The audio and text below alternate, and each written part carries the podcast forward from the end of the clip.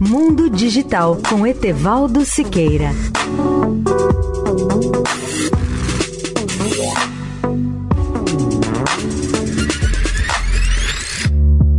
Olá, ouvintes da Eldorado.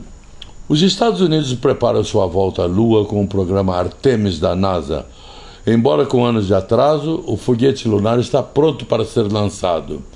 Com 106 metros de altura, mais alto do que a Estátua da Liberdade, portanto, com reluzentes propulsores laterais brancos que ladeiam um foguete laranja brilhante. No topo do veículo fica a espaçonave Orion, projetada para transportar até quatro astronautas para a Lua. Logo abaixo estão os poderosos motores que lançarão o foguete para fora da plataforma de lançamento para explorar mais profundamente o espaço do que qualquer outra missão humana desde a era Apolo, que terminou há 50 anos. Com a altura da Torre Eiffel, ele nos dá uma visão impressionante de um monumento à engenharia e ao poder. E depois de mais de uma década de trabalho, uma jornada marcada por turbulências políticas, controvérsias, excesso de custo de atraso, ele está se preparando para voar.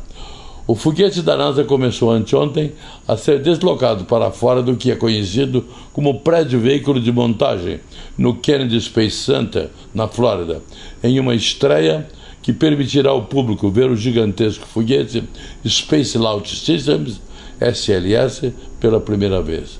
Leia o artigo especial sobre o tema no portal mundodigital.net.br. Etevaldo Siqueira, especial para a Rádio Eldorado. Mundo Digital com Etevaldo Siqueira.